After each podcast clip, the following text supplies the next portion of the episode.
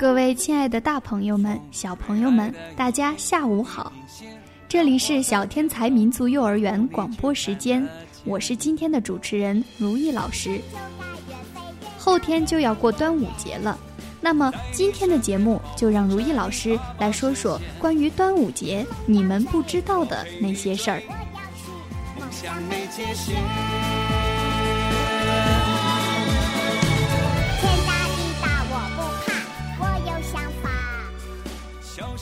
小朋友们，你们知道端午节是怎么来的吗？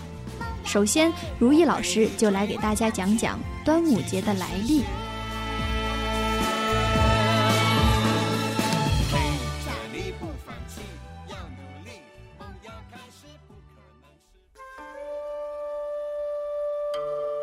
相传，在战国时期，楚国和秦国争夺霸权，诗人屈原很受楚王器重。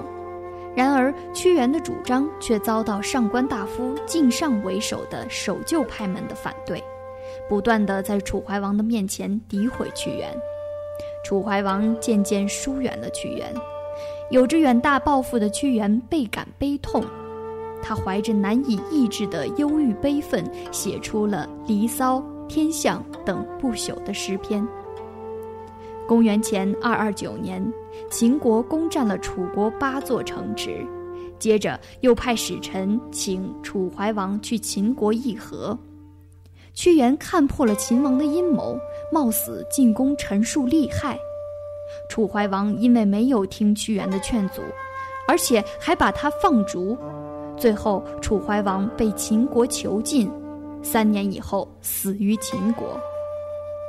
屈原在流放途中，接连听到楚怀王客死秦国和郢城攻破的噩耗后，万念俱灰，仰天长叹一声，投入了滚滚激流的古罗江中。江上的渔夫和岸上的百姓，听说屈原大夫投江自尽，都纷纷来到江上，奋力打捞屈原的尸体，纷纷拿来了粽子。鸡蛋投入在江中，有个郎中还把雄黄酒倒入古罗江中，想把蛟龙水兽用药晕倒，这样屈原大夫的尸体就不会遭到伤害了。从此，每年五月初五，人们就来纪念伟大的爱国诗人屈原，端午节的风俗就这样流传了下来。故事讲完了，端午节的来历，小朋友们，你们这次知道了吗？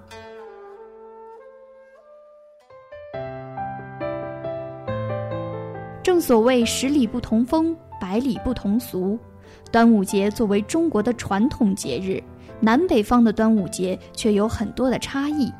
比如粽子，在我们的传统观念里，南北方饮食文化是有差异的。一个最显著的特点就是南方吃甜食，北方吃咸食。但是南北方的粽子却突破了这个樊篱，却是北方人吃甜粽子，南方人吃咸粽子。除此之外还有很多，今天就让我们一起来聊一聊还有什么不同吧。那么第一条差异就来先说粽子，小朋友们都知道。我们北方人吃粽子，粽子里面的馅儿有红枣或者是豆沙，甜甜的，非常好吃。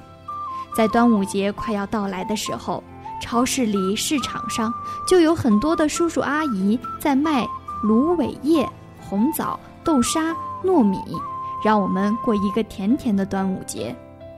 但是在南方的粽子却是咸味儿的居多，而且馅料更为丰富。比如有豆沙、鲜肉、火腿、鸡蛋等等，总之是咸味儿主打，完全可以和北方的水饺相媲美。那么第二条差异就是在休闲方面。都说南船北马，得天独厚的地理优势使赛龙舟成为南方独一无二的过节习俗。作为当之无愧的龙舟故里，鼓锣的龙舟赛自然不容错过。号子震天，龙鼓起舞。在北方呢，古代的时候有踏柳，现在有吟诗。在古代，地方官府会到城南举行聚会，邀请城中的士大夫宴饮赋诗，称为踏柳。而发展到现在，端午吟诗的习俗依然存在，只是缺少了到城外宴饮赋诗的雅兴。那么第三条差异是什么呢？小朋友们，你们的手上和脚上带了五彩绳了吗？数一下你们的五彩绳都有哪几种颜色？是不是有红、黄、蓝、白、黑五种颜色？在手腕和脚腕上系上五彩绳，其实就是今天我要讲的第三条差异，就是五彩绳是起到辟邪的作用。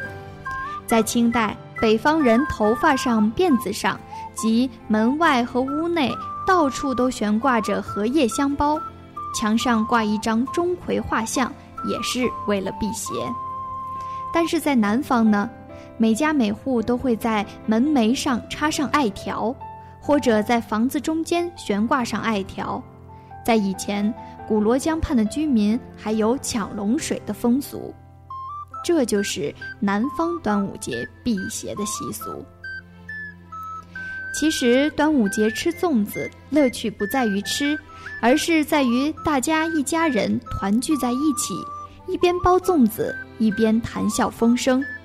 屋里屋外有孩子们的欢笑打闹声，那不正是过节的宗旨吗？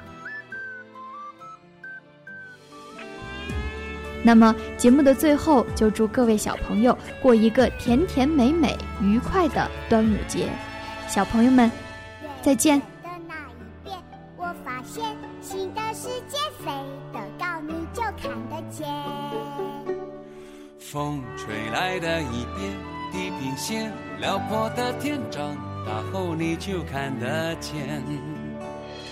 风筝就该越飞越高，越看越远。在你身边保护着你，爸爸实现。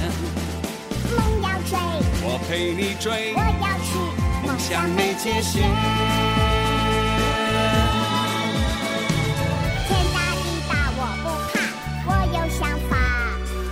小小年纪别太傻，我会牵挂。梦要追，我陪你追。我要去，一起去实现。陪着你不放弃，要努力，梦要开始，不可能是不可能的事。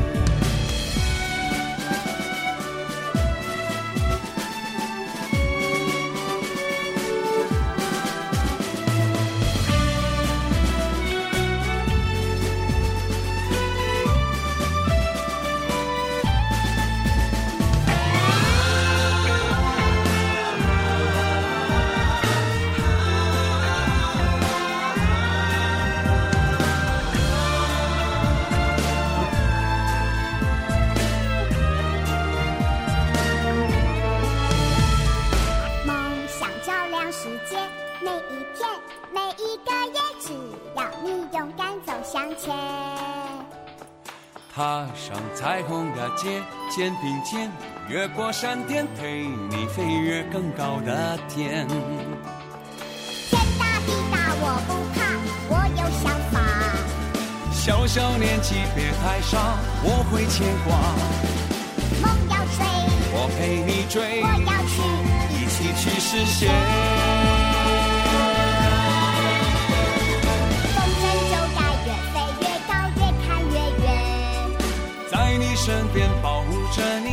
梦要追，我陪你追；我要去，陪着你去。去实现，一起实现，实现梦想，梦想没界限。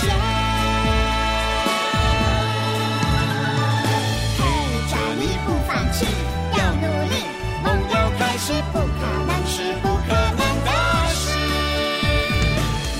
就在你手心，放手飞，永不停歇。